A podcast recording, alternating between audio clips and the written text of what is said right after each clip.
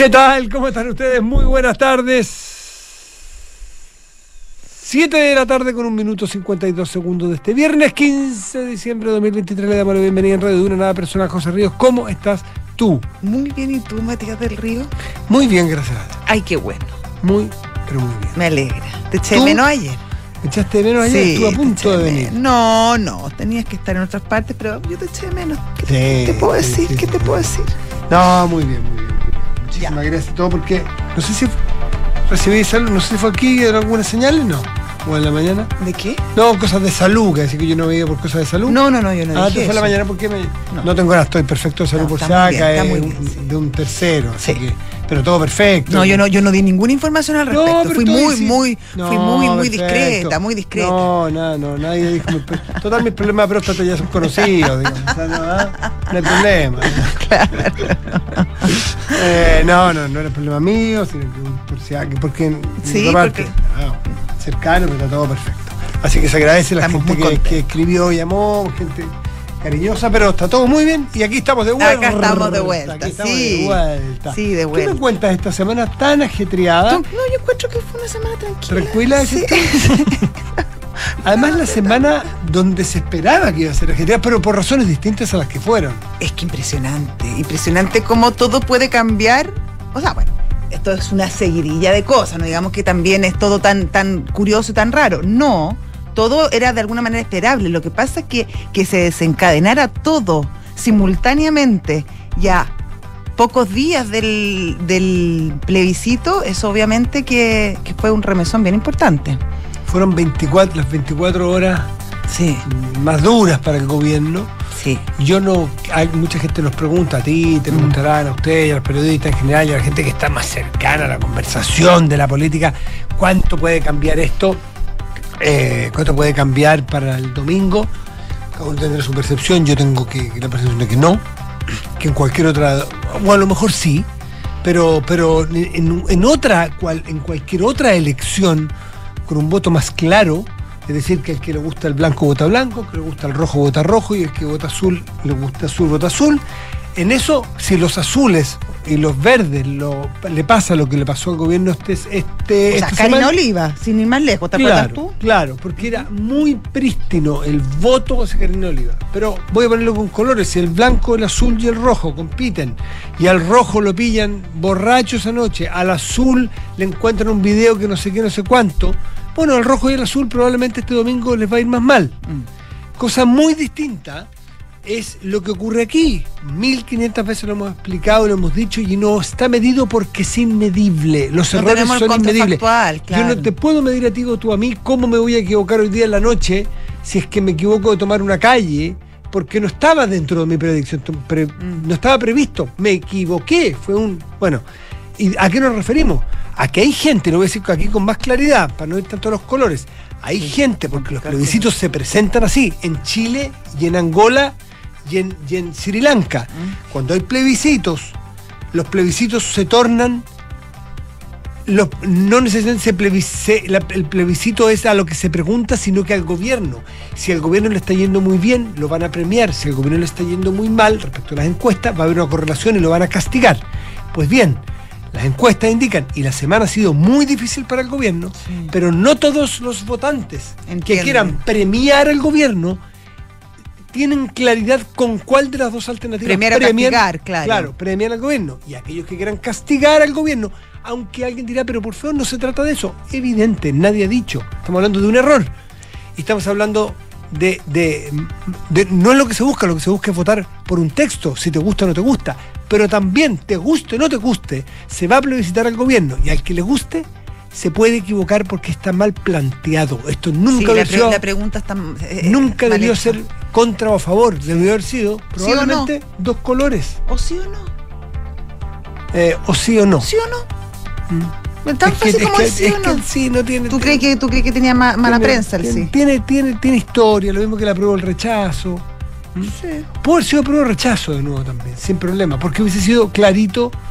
eh, bueno, en fin. Bueno, ya está, No. ya no, ya, ya, ya se no hubiese, fue nomás. se hubiese producido el mismo problema. Sí. Si hubiese sido rechazo, quienes querían castigar al gobierno hubieran votado Eh, No, ya más que to- todo te retro- retrotrae a- al, al proceso anterior y es- también es complejo. Claro. Y Yo habría puesto sí o no, fíjate. yo le he puesto colores.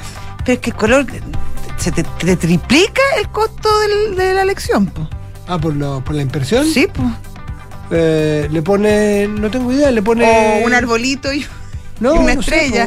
po. no, que la estrella ya tuvimos eso, para, para lo del 80. po. Ya, bueno, ya. mal. Un, No, un no sé. triángulo y un círculo. Ah, es claro, triángulo, Mm. círculo. Sí. O un uno y un dos, como son las Sí, elecciones. número. Eso podría sido. Insisto, porque alguien que quiera premiar al gobierno, porque le parece que lo hace increíble, Mm. va a ir a votar a favor y es contrario a lo que quiere el gobierno. Y si alguien quiere castigar a este gobierno, va a ir a votar, va a ir a votar, va a ir a votar en contra del gobierno y va a poner en contra y es contrario a lo que dice el gobierno que está en contra. Es lo más complejo que hay Es lo más complejo. y, y no sabemos qué va a significar eso. Así que yo no sé si los hechos de los últimos días van a afectar o no el resultado. No, sé. quizás no, pero a ver, convengamos que son hechos bien impactantes y que, y, que, y que me imagino que para cierta gente que no tenía decidido su voto, sí puede tener eh, impacto. Ahí puede ser interesante Sí. porque el que, el Porque que ya, que no- lo que ya, el que está confundido está votando por el gobierno, que ya. Pero hay gente que hasta último minuto, Mm. y yo creo que todos conocemos gente que está muy indecisa respecto a su voto. Y ahí, en ese grupo, sí puede tener impacto. Claro, porque esa persona naturalmente va a ir a buscar más información. Dice, a ver, ¿qué voto? ¿A favor o en contra? Pucha, ya, a ver, me siento. O le pregunto a alguien. Y ahí entonces va a tener más claridad. Sí, pues, es un voto más racional, no es tan visceral. El problema es que va a llegar así desprovisto de una revisión más profunda al voto porque está más o menos confiado y ¡pum! se puede equivocar. Ya, pero en fin. Ya, ya está. A ver, no sé si viste la última Milei. Que, que sí. Sorteó su último su último sueldo de parlamento de, Ah, no, eso no lo vi, ya. ya. en vivo, Ya, live. ya. Yo creo que eran olivos, no la Casa Ya. Rosada, me parece que era la Espérate, residencia Y de eso olivos. como parte del show, básicamente. Es que siempre ha, ha sorteado su sueldo. Sí, sí, sí, pero es un show. Lo que no dice que cobraba 15 Ahora, mil do- 15 igual es un dólares. show. Lo que no decía que cobraba 15 mil dólares por las reuniones y por las charlas. Pero en Claro. pero, el- pero el- Son caras las reuniones Bueno. y las charlas, sabemos. Sí, Acá en pero- Chile hubo varias reuniones también. Sí, en pero, algún pero, momento. pero alguien podrá decir, sí, pero era su, su trabajo privado y el otro era recurso del Estado. Eh, y él renunció al, al recurso del Estado, a los recursos del Estado. Pero alguien podrá decir, bueno, pero si salió elegido, bien ganado tiene el sueldo del Estado. Sí. Entonces, y que alguien podría decir mejor Pero, que gane pero- un sueldo pero del el de Estado. presidente también lo va a sortear porque ahí, me- ahí va a tener que dejar su ejercicio privado de la profesión. No sé si lo va a sortear el de presidente. Yo leí algo, pero no me. no- Yo creo que ahí es más complejo porque está bien, si tú tienes un trabajo privado y das charlas que cobras lo que cobres y están dispuestos a No. pagarte, ya está. Eso no lo podrá hacer ahora, supongo. No, pues ahora no puede hacerlo. Conflicto pues. Entonces ahí tendrá que vivir de su sueldo. O quizás ahorró con los 15 mil. Ahora, ¿Cuántas bastante, bastante conflicto de interés como diputado también hacer, hacer eh, charlas súper, súper conflicto de interés. ¿Qué otros temas te han llamado la atención? Eh, bueno, el señor Castillo. Sí. Señor Castillo. Insiste la Castillo. víctima, Sí. o comillas víctima, porque no se sabe exactamente, en que sí se trata. Y la Sí. fiscalía entiendo que sí eh, va a buscar eh, que se configure aquí el delito de Sí, secuestro, no, secuestro sí, sí, sí, no, sí, ya, eso ya, ya, ya, Claro. esa es la línea de investigación, o sea, Mm. sí se confirmó el secuestro, bueno, tienen que investigar, pero esa es la causa que se está investigando, aunque la hija de, de Luis Castillo insiste en que estaban carreteando, básicamente. Mm. Igual hay, Ahora, te- igual te pueden secuestrar si estabas carreteando y de repente Luis Castillo se enojó y te secuestró. igual hay otros delitos que se investigan que sí, es por, la... por conducir en estado... ¿Él iba conduciendo? Sí, Él iba conduciendo. sí, pues, y tú tuviste, tuviste el video, ¿no? Sí, sí. Claramente no estaba en, No, tan no, alerta no como para estar tan- manejando. No estaba tan bien. No, no, no. pero el problema también las compañías, el estado de, de- de- de consumo de alcohol y, Y drogas drogas, de esas compañías que eran chicas de 15 años, entiendo más de una, por lo tanto ahí podría haber otro problema. En fin, eh, no la tiene fácil el señor Castillo, para nada la tiene fácil. Sí. Lo que parece ser que era bastante, bastante mm, poco correcto el término que usó el presidente cuando lo indultó, cuando dijo que no se trataba de delincuentes. Aparentemente, si todo termina como las investigaciones indican, en este caso sí se trata de un delincuente. Sí. Sí, y, y perdone los antecedentes O que sea, tenía, también indican No eso. es tan sorpresivo lo que está pasando con, con Luis Castillo. Es triste, pero, pero era un, un tipo que tenía un prontuario delictual enorme. O sea, cuando el presidente Boric decide dar estos indultos, de hecho el de Castillo fue el que más impactó Ah, a la había- opinión pública. También había un, un audio, un, un video muy, Sí. muy pavoroso. Sí. ¿cierto? Ah, Todo ese tipo de Por todas las razones que. Oye, hay otra noticia que, que, claro, la- al lado de todas las otras, ¿no es cierto? Los casos, democracia viva, etcétera, todo, todo palideció. Pero la, mm, la- el descubrimiento de esta banda de estafadores Ah, sí. es bien impresionante. 55 detenidos. 55 detenidos. Y, y yo voy a, voy a ser recurrente en una crítica que hice el otro día a cuando los medios con una cierta facilidad y con una sí. imprecisión lo hicimos para el caso Sauer. Sí, y lo vamos a hacer nuevamente. Nuevamente, por favor, eh, ten- si hay alguno de los 55 que sea un empresario, póngalo, no hay un problema. Si hay alguno que sea deportista, póngalo. No sé si es interesante, pero, pero si quiere, póngalo. Pero ponerle a los 55 por emitir o, o- o- o, eh, factura falsa o participar de un de- delito, no te convierte en empresario. Un empresario es delincuente como empresario cuando en función del desarrollo de esa empresa comete un delito. Por ejemplo, los que hicieron la pues el mismo, el mismo ejemplo, los de la Polar, antigua Polar, que repactaron unilateralmente, engañando a sus clientes y engañando a sus accionistas. Esos, esos son delincuentes, esos son empresarios delincuentes, Pero- porque haciendo empresa engañaron. Pero un señor que emite una factura falsa no lo convierte en un empresario. Hay un error, hay una ignorancia de qué es ser empresario, No. que además hace mucho daño. Exactamente, o sea, acá además, bueno, está bien, uno puede ser empresario o no, pero acá el- lo importante era que se tuvieron a 55 delincuentes. Exactamente. pues. Entonces, ¿por qué se titula con la profesión o la actividad? Yo nunca he visto que digan eh, ciclista o, o- No, a menos que sea relevante para el caso. Pero acá, Claro. Y si- Básicamente- y si el delito lo cometió en el ejercicio de ese oficio u profesión. Te pongo el caso. Hemos visto durante los últimos años numerosos delitos cometidos por sacerdotes. Pero se decía sacerdote detenía delincuente cuando cometía el delito de abuso, por ejemplo, en el ejercicio del porque era en función de que era Pero- sacerdote, abuso de Pero si había un claro. sacerdote que se había robado la caja chica de, o se había pelado un pan de Pascua en el, en el supermercado, no es sacerdote se pelan un- o, o dos sacerdotes se pelan, son ladrones, delincuentes. No, po, No, dos delincuentes. Dos nomás, delincuentes robaron el pan de Ahora, Pascua, si abusan en su condición de confesores, por ejemplo, trabajar en un colegio y, era, y como sacerdote, bueno, claro, ahí Sí, amerita poner que los sacerdotes fueron delincuentes. Así que creo que No, está y bien además, claro. y además cabe la duda respecto a si son empresarios. A mí yo tengo bastante duda respecto Sí, a, a pues. si son empresarios. No, no, no, habrá algunos que hasta sí. aquí- hasta aquí habrá algunos que sí, habrá otros que no, pero. Lo que pasa es que algunos de ellos probablemente armaron alguna, alguna sociedad para no- tener facturas, para poder emitir facturas. Sí, pero Matías, lo mismo Pero que no pasa en el en caso. No, y es lo, po. que, y lo, lo mismo que pasa en el, en el caso Sauer. Muchas de esas empresas ni siquiera están activas. Entonces No. tú acomet- eh, eh, armas una sociedad para justamente funcionar en este, en este esquema. Pero eso no te convierte en un empresario, te convierte en un fresco. Delincuente. Pero en fin, en este punto ya lo hicimos hace un mes y tanto, Sí. pero se vuelve a caer porque, porque en fin, confunden los ejecutivos con los empresarios, confunden, ya se, se hace daño. Se hace mucho daño. hay una utilización Sí, respecto torpe, al- muy torpe. sí. Bueno, 7 de la tarde, 15 minutos, estás en Duna. Nada personal.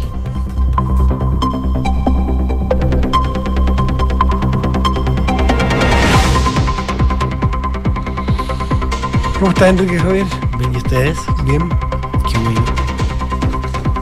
Por ejemplo, si Enrique Javier comete un delito que no comete. No, por no, ejemplo, pero es que es malo el eh, ejemplo. Claro, por ejemplo, eh, haciendo crítica gastro- gastronómica, está bien. Crítico gastronómico cometen delito. Eh, No, pero no Pero- hago crítica, pero- yo hago reseña gastronómica. Claro, pero si comete el delito haciendo crítica gastronómica y reseña gastronómica, pero si comete un delito cualquiera. uno no pone uno crítico, pone- eh, gastronómico Ah, Claro, se pasó un disco pare. Claro. Crítico gastronómico se pasó un disco pare. No, pues. en estado de ebriedad. No, No, jamás. Jamás. Jamás. jamás. Ya, ¿No vamos. toma? No, no. Vamos con los No toma, no Canasto, fuma. para no Ni siquiera baila apretado. Sí. Ya, vamos con los titulares, será mejor. El juzgado de garantía de Antofagasta determinó dejar en prisión preventiva al ex seremi de vivienda de Antofagasta, Carlos Conteras, y al fundador de la Fundación Democracia Viva, Daniel Andrade, por estimar que son un peligro para la sociedad. El tribunal estableció un plazo de seis meses para la indagatoria. La Fiscalía citó a declarar a Miguel Crispi en calidad de imputado. El 6 de noviembre, el fiscal Cristian Aguilar notificó al ex abogado del jefe de segundo piso para interrogarlo sobre los líos de platas con Democracia Viva. La primera cita era para el día primero de diciembre y luego se postergó para el lunes 18 de este mes. El ejército israelí admitió hoy haber matado a tres rehenes israelíes que estaban cautivos dentro de la franja de Gaza, los que habrían identificado erróneamente como una amenaza. Durante los combates en Chuguaya, las fuerzas de defensa de Israel identificaron erróneamente a estos tres rehenes como una amenaza, donde agregaron que se aprendieron las lecciones de manera inmediata y fueron transmitidas a todas las tropas. El directorio de Blanco y Negro resolvió hoy la salida del entrenador Gustavo Quinteros de Colo Colo en una votación en la que tuvo solo tres votos a favor de su continuidad y seis en contra. Se puso final al ciclo de Quinteros en el Cacique, que tuvo cuatro títulos y la recordada permanencia en Primera División del año 2020. Muchas gracias, Enrique. Un gusto estar contigo. 7 de la tarde, 17 minutos. Estás en Duna. Nada personal. Son los infiltrados. Los editores de la tercera están en nada personal. Siempre es un gusto. Hoy más que antes. ¿Por, qué? Porque se supera cada vez. Leslie Ayala, ¿cómo estás? Hola Leslie, ¿cómo estás? Hola, muy buenas tardes. Oye, un, un desafío el que te acaba de hacer. No, no, pero ¿por qué? ¿Por qué? Sí, no, pero siempre hay que superarse. Es verdad. ¿Eh? es verdad. Siempre se supera. Es verdad. ¿Cómo está Leslie? La historia, La historia del historia, de, momento. historia de un secuestro. Historia de un secuestro. ¿O no? ¿O historia de un supuesto secuestro? Presunto. Presunto secuestro. Presunto secuestro. Presunto siempre, porque recuerden que está la presunción de Sí, inocencia ante todo. supuesto. No en algunos casos, sino que más bien en es todos. que tiene una carguita el, la el término presunto. Sí. No sé si ustedes se acuerdan a qué me refiero, a la carga del presunto. Aquí en la época que había detenidos desaparecidos por centenarios. Ah, Sí, pues. Te fuiste muy atrás. Sí, no. Sí, es que los que somos más viejos, la palabra, el término presunto, eh, o sea, el que se quema con leche, cuando ve una vaca llora. Ay, ¿cuál es el que dijo paño y ella dijo uno más, más mejor Es que todavía? cuando uno se quema con leche hay que soplar el yogur. Y a soplar el yogur. Claro. sí, lo No, pero es un dicho muy cierto. Pronto, cuando hay- en presunto, es una forma de decir, los que entonces decían presuntos detenidos desaparecidos, era porque había que alguien quería matizar lo que significaba que estuviera desaparecido, o que no lo creía, o que por algo estará desaparecido. Entonces, por eso era tan chocante el término presunto. No, claro, era, No era, era no- heavy. Era dar, poner Claro. una duda sobre. Claro, o sea, era algo muy doloroso, algo que estaba, que, que- gente que no que su familia no conocía el paradero. Entonces, usted aquí se denota los jóvenes que son. Porque a la gente de mi generación, tú le dices presunto algo, tú dices, ah, momentito, ¿qué? ¿Te fijas? Bueno, porque la historia crea precedentes.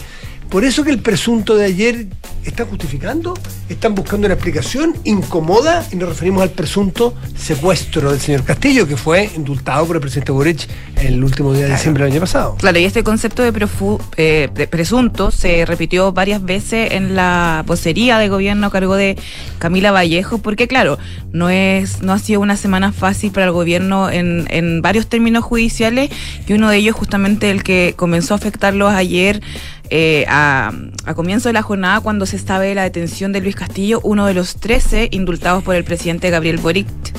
Eh, a casi un año, el 30 de diciembre del año pasado, y que le significó la salida de su ministra de Justicia, Marcela Río, y bueno, bueno y toda un- una polémica y una crisis a nivel político por esta entrega de, de, este, de este perdón, una facultad que es exclusiva del presidente y que se ocupa en ocasiones muy especiales. Él quiso hacer un gesto a los llamados presos del estallido social, y en este listado estaba justamente Luis Castillo Opaso, de 38 años. ¿Qué es lo que ocurrió? Bueno, fue detenido ayer por carabineros en medio de una situación que sigue siendo, mira, si bien ya fue formalizado y hay una decisión tanto del gobierno de querellarse por el delito de secuestro y de la fiscalía establecer que esto se trató de un secuestro, de hecho la fiscalía formaliza por secuestro extorsivo, es que aquel secuestro donde se pide por un rescate de dinero por el delito de robo, por el robo del auto, con violencia, con retención de persona, que también es una figura similar al secuestro, y obviamente también la conducción, porque lo pudimos ver en las imágenes, bajo estado de de ebriedad y de drogas por parte de Luis. Castillo. ¿Cuál es la situación? Es que la audiencia fue reservada a propósito de que también acá hay involucrados menores de edad. Recordemos que en este auto donde está Luis Castillo, claro, hay dos menores de edad que andaban en esta, lo, lo denominó de esta forma el, el defensor de Luis Castillo, una especie de turno octámbulo.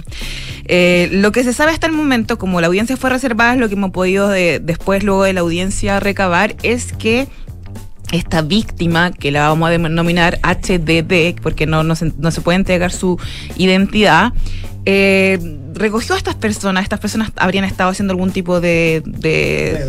Claro, y las suba a su auto. Bien, Hay, bien valiente. hay muchas imágenes y, y lo hace después de ir a dejar a su pareja. De hecho, el auto está a nombre de su pareja, no de él, no de la víctima de este presunto secuestro.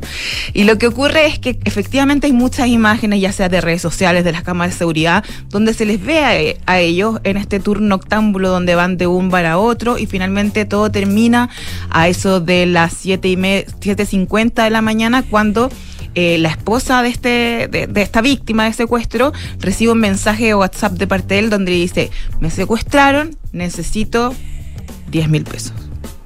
Por eso también es extraño. Pero no es tanto el mundo. Por eso te digo, o sea, hay una solicitud de dinero, pero lo que dice el defensor de Luis Castillo es como, discúlpame, soy defensor regional hace más de una década, soy abogado hace muchas más y jamás un secuestro se pide a cambio un monto tan bajo como este. Es lo que le atribuye a una noche de locura donde todos estaban absolutamente bajo influencias de distintas sustancias, sustancias ilícitas como son las drogas y también varias, varias, varias litros de pisco. ¿Hay relación entre la supuesta víctima y victimario? Solamente ¿Se esto. conocían, No, no, es solamente el O sea, tema de como un carrete. Se encontraron y En la noche. se cayeron bien Claro. y siguieron en un carrete, eso diría Castillo. Y él siguió con nosotros. Claro. Ya. Y lo que Y sucede. lo otro es, siguieron, siguieron todos juntos en carrete y de repente se dio vuelta y Castillo habría Claro. secuestrado al otro para pedirle más plata y lo metió en, la... en la cajuela y en la lo golpearon y todo esto. Lo que, lo que se expuso hoy día por parte de la fiscalía justamente lo último que dice Matías, que es finalmente, claro, él estaba y reconoce que estaba carreteando con estas personas, que estaba de juerga, pero en un momento todo cambia y intentan quitarle el auto y pedir también un rescate por él y por eso lo meten en la cajuela, él tendría algunas lesiones también atribuibles a esta situación. Eh, y sin embargo, obviamente una formalización es una comunicación de cargo, pero vamos a ver mañana algo muy particular porque la audiencia tuvo receso hasta mañana, es decir, el tribunal no determinado si de cierta forma compra esta hipótesis de la fiscalía o le hace caso a lo que señala la Defensoría Penal Pública que dice esto se trató de un carrete, un carrete que se salió de las manos, acá hay un asunto conyugal, esta persona evidentemente se había asustado porque era las 7.50 de la mañana y no había llegado a su casa e inventa. E inventa esta tesis del secuestro. Ahora, la fiscalía dice no, no es un invento, si bien hay con- versiones contrapuestas, lo que nosotros entendemos que, claro, de un momento a otro esta situación cambia y esta persona que era un compañero Pero, o de sea, juerga se transforma O sea, en una la víctima. defensa dice, este, este señor se asustó y le inventó a su mujer que estaba secuestrado. Exacto. Como que se arrepiente en la mañana de todo lo que había pasado, como especie de Hanover, eh, versión copia pina. ¿Copia pina? se dice? Imagínate ese carrete.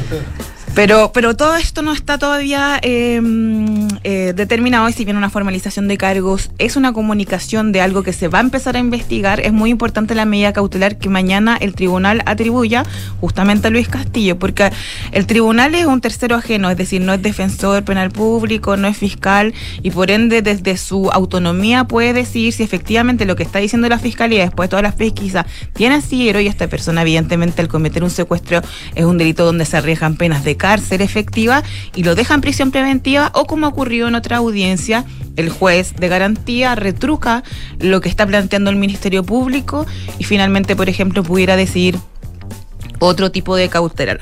Ahora estamos en suspenso porque la audiencia se reanuda mañana a las 10 de la mañana y finalmente ahí se va a determinar si Luis Castillo, que alcanzó a estar 351 días en libertad después de indulto, eh, ¿Se- vuelve a ¿se la... acuerdan uno de las, además de los antecedentes expuestos de la vida de Castillo, el famoso video de Luis Castillo, que es lo que hacía eh, o, o generó polémica, era un informe de, de gendarmería que señalaba que no era apropiado poner en libertad a Castillo en, en- en- en- fun- fundamentalmente por la alta probabilidad de reincidencia que tenía. Y porque no mostraba signos de arrepentimiento. Y, y parece que parece que si se comprueban los cargos que se le han hecho, tenía razón la Gendarmería de Chile al decir que no era bueno otorgarle un indulto, No porque aquí no, era está- conveniente. Porque aquí la reincidencia No. sería, si se prueban todos los cargos, una reincidencia múltiple, manejo, el tema de, las de las menores de edad,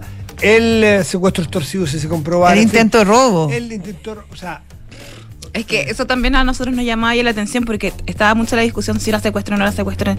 Y al final es finalmente una persona que recibió un perdonazo que en la vida se eh, ot- otorga a cualquier persona que esté imputada o, cumpliendo una pena privativa de libertad, con el propósito obviamente de la reinserción social y de que esto signifique una nueva oportunidad en la vida.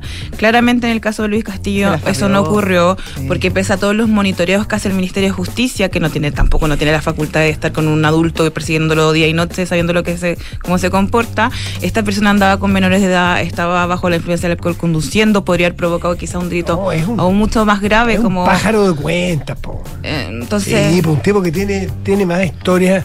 Imposible no hagamos los suecos, po. Nosotros, de hecho- altísima peligrosidad. De hecho, nosotros a Luis Castillo en particular, eh, porque tenía un perfil muy extraño para haber recibido este indulto, más allá de, de que tenía contactos con el Partido Comunista. De hecho, él aparece celebrando cuando sale de la cárcel con un concejal del Partido Comunista. Fue apoyado también por el diputado Hugo Gutiérrez.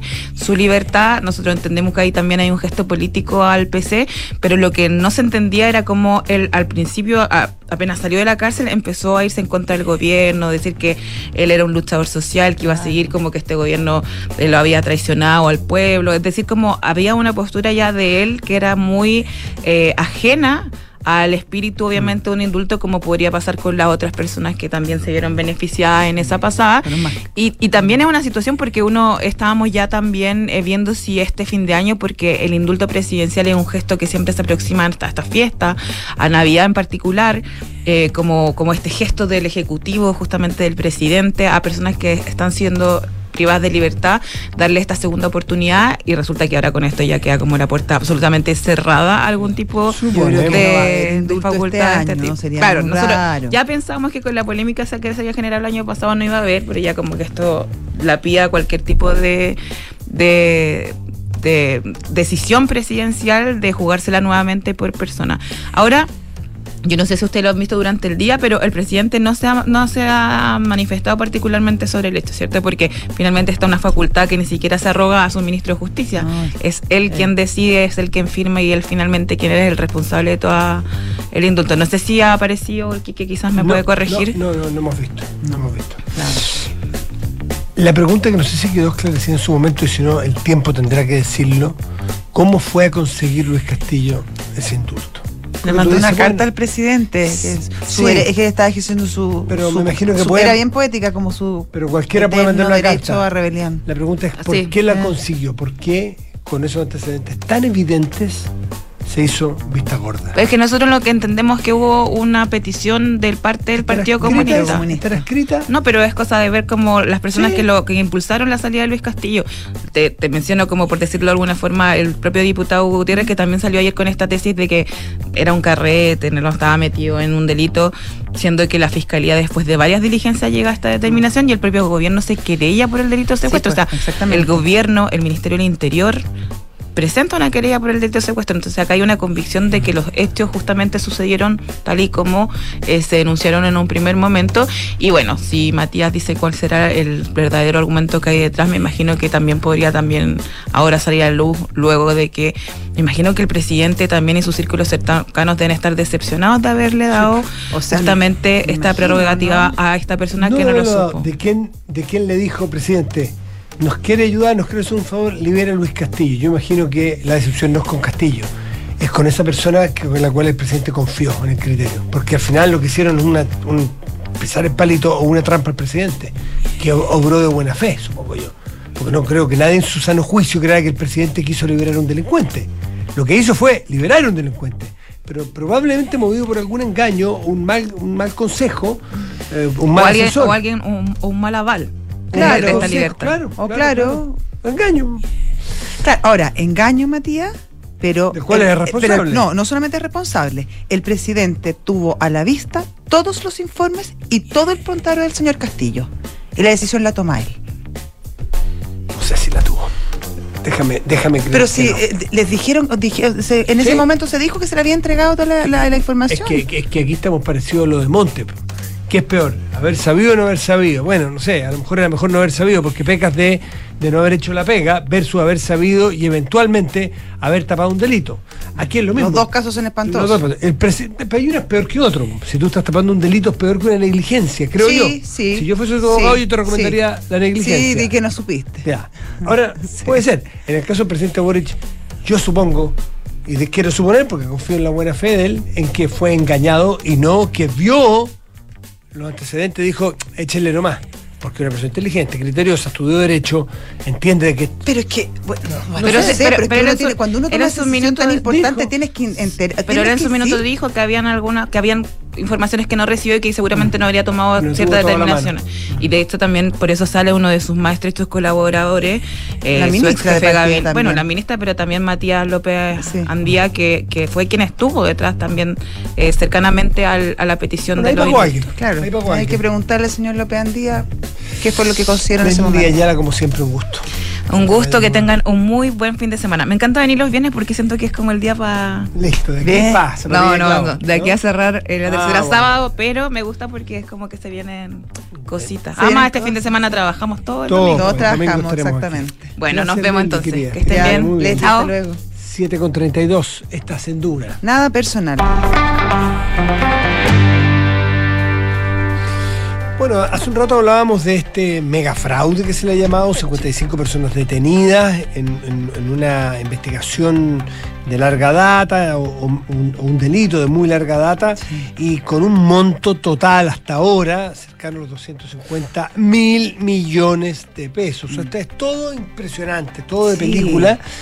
Y, y bueno, y tenemos que conversar con justamente con una de las personas que tiene que Sí. explicarnos más detalle y cómo se dio, es eh, Marcelo Freyhofer, eh, subdirector jurídico del Servicio de Impuestos Internos. Marcelo, gracias por recibir el llamado de Duna. ¿Qué tal? ¿Cómo le va? Hola, Marcelo. Buenas tardes, Matías. Buenas tardes, Josefina. Un gusto. Eh, partimos, eh, ¿de- ¿desde cuándo eh, ustedes partieron esta investigación y cuáles son los, los primeros, las primeras alarmas que les prendieron ustedes para detectar esta tremenda banda o este tremendo grupo? Bueno, est- este grupo, efectivamente, esta asociación, este grupo de crimen organizado, como lo hemos abordado en el servicio, por supuesto, con el trabajo coordinado con el Ministerio Público y la Policía de Investigaciones, viene desarrollando actividades en relación con facturas falsas y no respaldadas por eh, operaciones reales de lo que detectamos desde el año 2016 en adelante. Eh, por supuesto, como usted sabe, Matías, el servicio cuenta con mucha información respecto de las operaciones de los contribuyentes, facturas, los libros de compras y ventas, información de terceros, las características de los negocios, y eso permitió levantar alerta en nuestro sistema de cumplimiento tributario en base a riesgo, que permitieron iniciar un proceso de fiscalización particular que se denomina recopilación de antecedentes para poder luego concretar las primeras querellas de, en el año 2018. Marcelo, ¿esto se detectó por cruce de datos de ustedes o por una denuncia? No, por cruce de datos nuestros. Eh, nosotros tenemos fundamentalmente la información de las facturas, las empresas, las características de la empresa y cuando se empiezan a dar ciertas situaciones que llaman la atención respecto a las empresas, su emisión de gran número de documentos sin tener, por ejemplo, el respaldo de una infraestructura de un negocio adecuado, el tipo de contribuyente al que se emiten los documentos, antecedentes respecto de terceros en cuanto a sus antecedentes financieros, económicos, levanta alertas que nos llevan a fiscalizar y esa fiscalización, cuando se trata ya de delitos tributarios, de situaciones maliciosas, dolosas para eh, cometer delitos tributarios, nos llevan a este proceso especial que concluye en la formulación de querella, en nuestro, nuestro caso, nueve querellas vinculadas con este caso. Marcelo, en toda esta trenza hay un personaje clave que es José Antonio Pávez Canesa. Eh, hoy él es indicado como el líder de la banda, pero esta es una persona a quien se venía investigando hace un buen tiempo. De hecho, el año pasado eh, fue acusado de haber estafado al fisco en 56 mil millones. Eh, también usando venta de facturas falsas. ¿Es a través de este dato donde se comienza a investigar esta red o ya venía de antes la investigación? Venía, venía de antes con algunas empresas en las que estaba vinculado él, pero eh, particularmente es una querella, como usted bien se refiere, del año 2022, que es la más importante desde el punto de vista que son en ese caso más de 50 mil millones en facturas falsas. Porque, Marcelo, eh, a ver, no partiendo por mí, ¿eh? no todos somos expertos. Eh, me gustaría que usted nos explicara cómo, cómo se da esto de las facturas falsas. Dirá, ¿qué es lo que es falso? ¿Que yo le saco una fotocopia? Yo sé que no. Ideológicamente falso, que es una factura cierta, real, pero por un servicio que no he prestado. Eh, ¿Qué es lo que una empresa que no existe y yo mando a imprimir facturas? Ah, ahí se me ocurrieron tres al vuelo, puede haber muchas más. Y la segunda pregunta que le quiero hacer para entender estas cosas, porque además que en un mes y medio hemos visto ya dos de estos numeritos, pues este número y el señor Sauer y compañía. Eh, lo segundo es, es responsable quien emite, pero ¿qué pasa con el que recibe esa factura? Sí, Matías, buen- buenas preguntas para entender lo que ocurre con este caso. Efectivamente, hablamos de facturas falsas eh, fundamentalmente en relación con el contenido de las mismas, en lo que se llama la factura ideológicamente falsa. La factura materialmente falsa respecto de las características de la misma, que lleven en- en un cuño o un timbre falso del servicio, ya es un fenómeno que no se da porque son facturas electrónicas. Entonces, lo- desde que existe factura electrónica y todo un sistema ya en línea de la facturación electrónica, la, la factura falsa como fenómeno es muy raro que se presente. Hablamos de factura ideológicamente falsa y ¿por qué? Porque si bien eh, en apariencia todo lo que pueda, eh, los formatos de ellas cumplen por supuesto con las características, las operaciones de que dan cuenta no son reales. No son reales porque no se cumplen en su totalidad los antecedentes, es decir, la operación es por un monto menor, o, o es de otro tipo de servicio, otro tipo de venta, o derechamente porque la operación no existe, no se realizó. Y Por ejemplo, vendo- pregunta, vendo efectivamente tubos- está la figura del Ven- emisor de la factura Mm.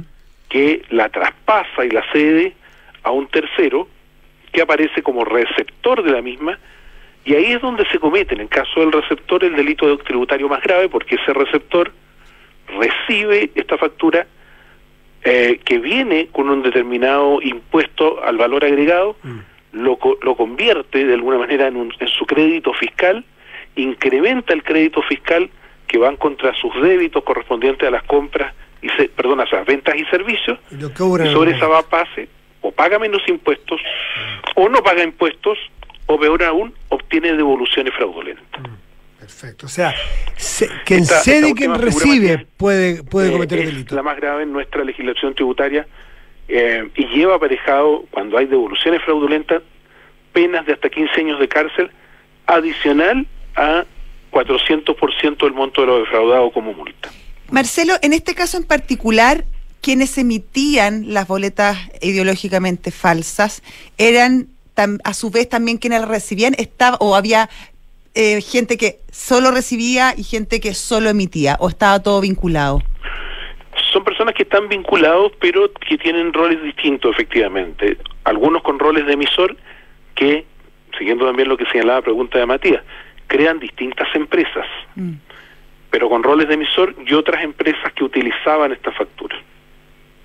Para descontar IVA o para... Para efectivamente. Ya, o sea, no existen casos de personas que emitieran y, y recibieran. producir un efecto en renta, Ya. porque también puede dar cuenta de servicios que constituyen un gasto rebajado, reduce el avance imponible y con ello se paga un menor impuesto a la renta. De los 55, de las 55 personas detenidas, ¿cuántos hay que operan de un lado del mostrador de esta estafa y del otro? Es decir, ah, por ejemplo, hay dos personas que son las máquinas de enviar y ceder facturas y van buscando clientes que necesiten estas facturas falsas para ese otro delito que usted mencionó, o está todo mezclado? ¿Cómo se distribuyen los papeles en esta obra? Bueno, es que en este caso, Matías, de los 55 estamos hablando que hay personas que están por delito tributario.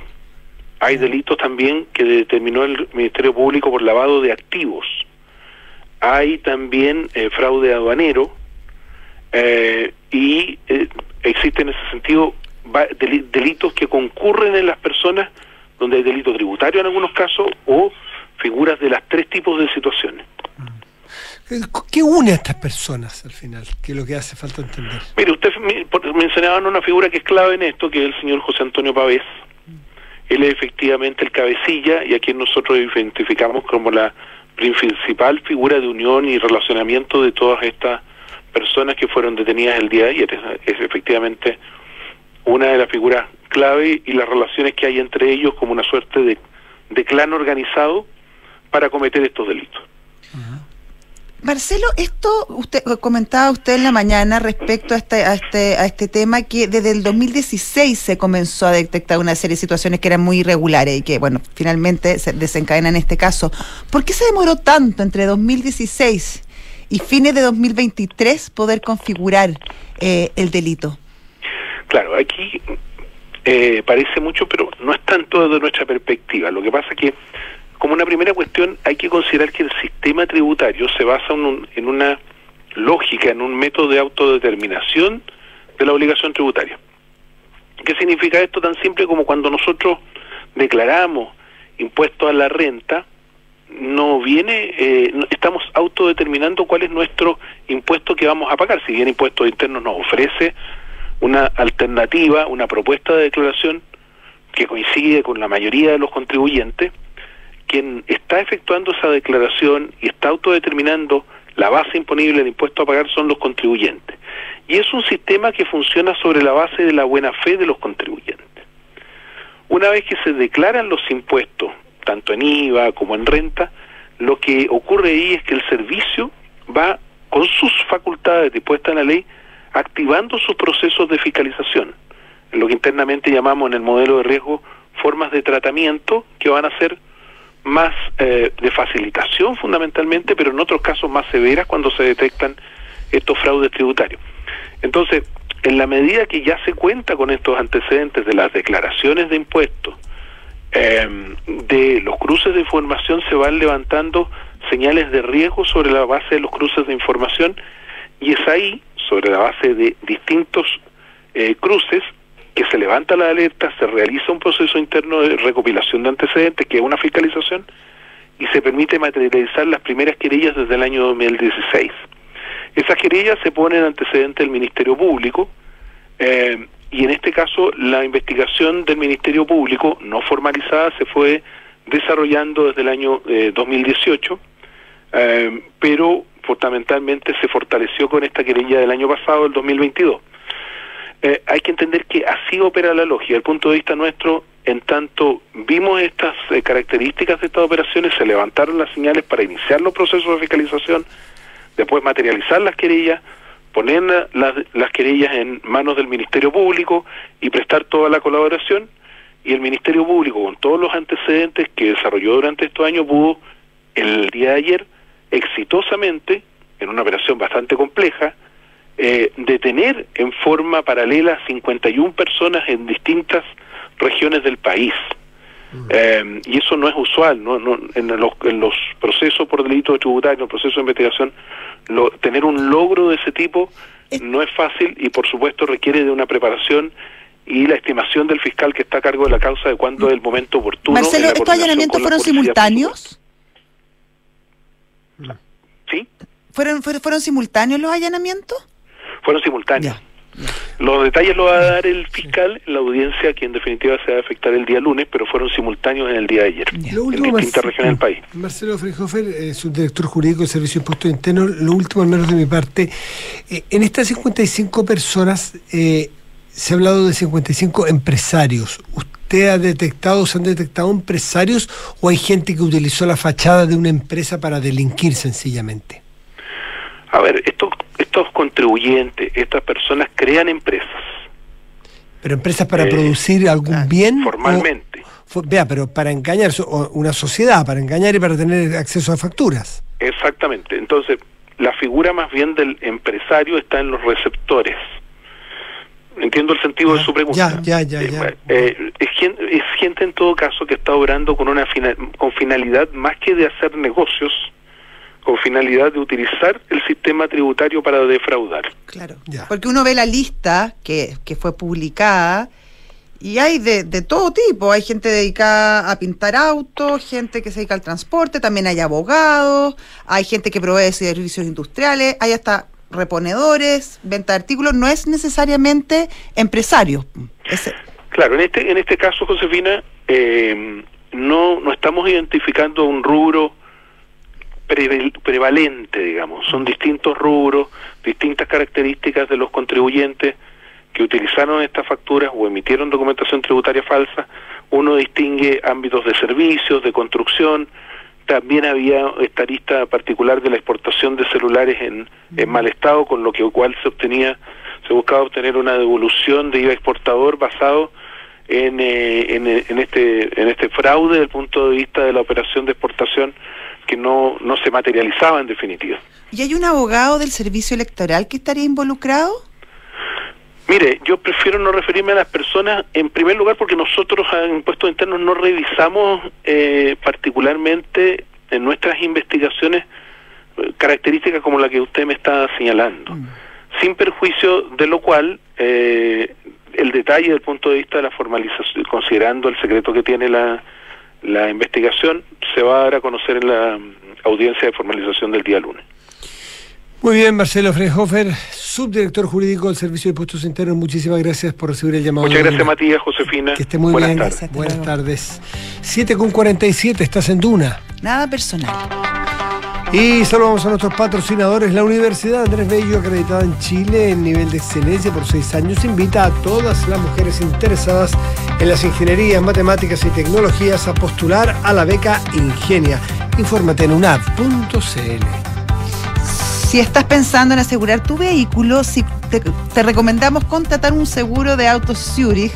Si lo haces antes del 31 de diciembre, te regalan la cuota de marzo 2024 totalmente gratis. Cotiza y conoce más sobre las coberturas y asistencias en zurich.cl. Encontrar tu lugar en el mundo sí es algo personal y Duoc UC lo entiende, porque te ofrece el respaldo y la calidad de su nuevo campus virtual. Matricúlate ahora en duoc.cl, desde donde y cuando quieras. Duoc UC Online. Hacemos una pausa y volvemos. Estás en Duna. Nada personal. En Duoc UC inauguramos un campus virtual que lleva nuestra calidad y respaldo a todo Chile para que todos puedan decir Presente. Presente. Presente. en cualquier momento y lugar. Duoc UC Online, una nueva ventana con más y mejores oportunidades para encontrar tu lugar en el mundo. Duoc UC, cercanía, liderazgo, futuro. Conoce más en duoc.cl. Institución acreditada por 7 años. Más información en duoc.cl. Para las curvas del camino, en Zurich tenemos diferentes seguros de auto que se adaptan a ti. ¿Y si necesito contratar un seguro que tenga asistencias? ¿Y si busco planes a la medida de mi vehículo? Sí a todo. En Zurich protegemos tu vehículo con seguros de auto que se adaptan a ti. Además, si contratas el tuyo antes del 31 de diciembre, obtienes una cuota gratis en marzo del 2024. Riesgo asegurado por Zurich Chile Seguros Generales S.A. Las condiciones de los seguros en sus condiciones particulares y generales depositadas las comisiones para el mercado financiero. Válido solo para las pólizas nuevas adheridas a la oferta y contratadas entre los días 1 al 31 de diciembre de 2023. De marzo 2024 liberada de pago, cumpliendo términos y condiciones contenidos en las bases de la oferta. Base disponible en Zurich Chile. Ingeniería Comercial en Universidad Andrés Bello. Entre las seis mejores escuelas del país según el último ranking América Economía. Maya Innovada, que incorpora emprendimiento, innovación, tecnología y sostenibilidad en la gestión de negocios. Opción de doble titulación con universidades de Estados Unidos, Francia y España. Simula tu beca en unab.cl. Nuestros usuarios podrían llenar nueve veces el Estadio Nacional. Talana es la plataforma de recursos humanos más descargada y mejor valorada de Chile, con más de 5.500 clientes y más de 400.000 usuarios. Con Talana, gestiona vacaciones, firma documentos a distancia, administra la asistencia de tus colaboradores y mucho más desde una sola plataforma de recursos humanos. Conoce más en talana.com.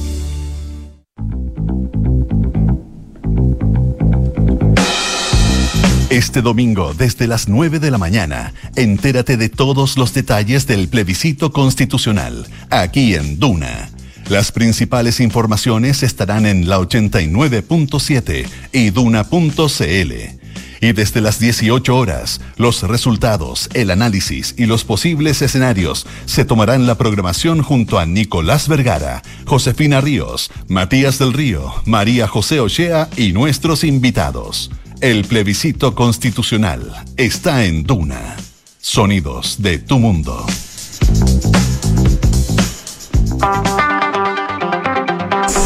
7 de la tarde, 51 minutos. Estás en Duna. Nada personal. Ciertas noticias internacionales que llaman la atención. Primero, sabemos o nos indican que eh, Navalny, eh, Sí. el, el famoso, el, el Opositor célebre ruso. opositor ruso, de quien se temió por su vida, está preso en Siberia, lo sabemos, un buen tiempo. Creemos. Porque bueno, está desaparecido. Bueno, creemos en su momento, sí, Sí. porque Ah. Rusia, o sea, no, es que, ¿cómo se comprueba? Pero por lo menos Rusia confirma que mm, Alexei Navalny fue trasladado a otra cárcel, aunque no se precisó cuál. Por lo menos se hace cargo, responde eh, el, el régimen eh, de, de Putin sobre el caso Navalny y da esta información. No sabemos, eh, porque no se han dado muestras todavía fehacientes de que Navalny está vivo, primero, y que lo que dice el régimen ruso es cierto, es decir, de que fue trasladado, ni menos las razones probablemente. O sea, específicamente. Pero por lo menos los servicios penitenciarios de Rusia admitieron que Navalny fue trasladado desde la cárcel eh, donde cumplía condena, pero no precisan su destino. Eh, este informe fue leído durante una visita judicial de la denuncia presentada eh, por Navalny contra la administración de la prisión Vladimir número 6, en la que se encontraba desde junio de 2022. Explicaron que este señor Navalny, Navalny que es un opositor eh, al régimen, abandonó la prisión, comillas, en virtud del fallo dictado por el Tribunal Urbano de Moscú el 4 de agosto pasado, que incluía una pena de 19 años por extremismo. Sabemos que estos regímenes a quienes le llaman extremistas, ¿no es cierto? No solamente a quien practica las actividades extremistas, sino también a su sus opositores. Así que por- sobre la llegada de Navalny se informará en el marco de la legislación vigente. Eso no sé cómo se puede leer, pero como diciendo no pregunten tanto, hagan fe en nosotros. Ustedes saben, la transparencia es nuestro Bueno, habrá, que creerle, básicamente. Exactamente. Sí. Así que por lo menos se, se- insisto, la única novedad es que al menos responden. Al menos se hacen cargo de que no está en el lugar donde todos suponían que estaba. Esa es la única constatación. Porque pudieron haber no respondido o pudimos haber sabido, por ejemplo, que estaba muerto. Tampoco nos han dado pruebas fehacientes de que no es así. ¿Mm? Hay otras noticias de. del- Oye, en sí. Argentina, Sí. eh, la ministra de Seguridad, Patricia Bullrich, ex candidata presidencial, eh, está enfrentando una polémica. ¿Se acuerdas que ayer lo anunciamos, lo comentamos, antes ayer lo comentábamos respecto a esta decisión que había tomado el gobierno a derogar el decreto que hizo mm, Fernández justo antes de irse para que se le prohibiera de seguridad en Argentina y fuera de Argentina? Bueno, Bullrich eh, con bombos y platillos dijo que esto había que derogarlo, que se iba, que estaba derogado. De hecho, escribió en un tuit, subió un proyecto eh, de decreto para, para derogar justamente este tema. El problema es que hasta el momento no se ha podido derogar porque al parecer ella no tiene la potestad para hacerlo. Eh, entonces, claro, es la primera mm, polémica que enfrenta básicamente al ex eh, presidente de Argentina, no directamente con Milei, pero sí con una de sus ministras más emblemáticas. ¿Y de qué se trataba el decreto? Era custodia en todo el mundo para él y su familia de manera vitalicia, con cargo a erario público, que ustedes saben que alcanza para todo el erario público en Argentina de gobierno peronista, sobre todo, pero no solo, no solo gobierno peronista, en Argentina en realidad hace tiempo que sucede eso, por eso los déficits que tienen, ¿no es cierto? Pero claro, el- el- el- lo desmintieron en su momento, a- fíjate que quien hizo esta denuncia fue Diego Cabot, él fue el que hizo esta investigación, eh, alertó esto, pero el gobierno de Patricia Bullrich o el ministerio dijo que lo iba a retrotraer y no lo han podido hacer. Las dificultades tú las mencionas, pero el caso es que sigue entonces vigente, probablemente, aunque se dice que Fernández va a posponer su viaje a España, probablemente no va a querer usarlo fuera para no alertar eh, a, la, la crítica o no alentar, perdón, Claro. la crítica frente a un caso como este que es evidentemente abusivo, que te paguen por tu custodia en todo el mundo de manera vitalicia. Ojo, quiero decirles que los presidentes de Chile que viajan, entiendo que tienen derecho porque también viajan con custodia. Distinto es que es un viaje, que tú vas como Claro, pero no presidente. si estás viviendo en Estados si Unidos que te vas- tengan guardia permanente, por Claro, escolta. Si tú te vas a vivir a otra parte del mundo, es muy distinto, hay un abuso evidente. Para él, para él y toda su familia. además. Claro. Entonces no sabemos cuál es el O sea, límite. imagínate si los hijos se cae- quiere cada uno ir a estudiar ponte a otro país. Claro. Imagínate que cada uno Salvo que- tenerle- claro, para expresidentes. Claro. no para presidentes en ejercicio. Así que ahí está puesta, puesta la, la polémica. Eh, el presidente Milei, a propósito que estamos hablando de Argentina, en este mm, live que hizo sobre, sobre la última donación, o más bien sorteo de su, de su salario como diputado, de que lo hizo su mandato, su dieta, aprovechó de hacer el discurso político que viene, a- eh, en el cual, sobre el cual viene haciendo foco, que es dónde va a recaer el, el- el- el Peso, esfuerzo y el peso del ajuste. Él dice que un 60% va a recaer en el sector público y el resto en el privado, efectivamente, pero bueno, para eso eh, no se han recortado todos los subsidios, para eso se subieron algunos impuestos para poder tener recursos, pero que no salgan desde el erario público. Y mm, pese a que es todo lo contrario a lo que él había dicho en campaña. Muchas veces dijo, si tengo que subir un impuesto prefiero cortarme un brazo, dijo en un momento. Bueno, aquí no, afortunadamente no se ha cortado ningún brazo y ha tenido que anunciar aumentos de impuestos para poder solventar algunos gastos. Claro, dice que son acotados y solamente por un Provisorios, tiempo, provisorio. Ahora, en general, Matías, no sé cómo será acá, uno tiene que creer y tener buena fe, pero en general es muy raro que mm, impuestos que iban a ser transitorios lo sean realmente. En general lo- los Mm. Suelen impuestos quedar. suelen quedar. O sea, en Chile lo hemos visto en varias ocasiones también. Mm, Tal cual, tal cual. Bueno, y lo que recalca una vez más Milei en su, en su alu- en la locución es que dice que la inflación viene galopando al 1% diario, con lo cual se estima que en un año puede ser de 3.500%. Entonces dice, bueno, ante eso es imposible sino hacer un ajuste que, claro, es doloroso al principio, pero no queda otra.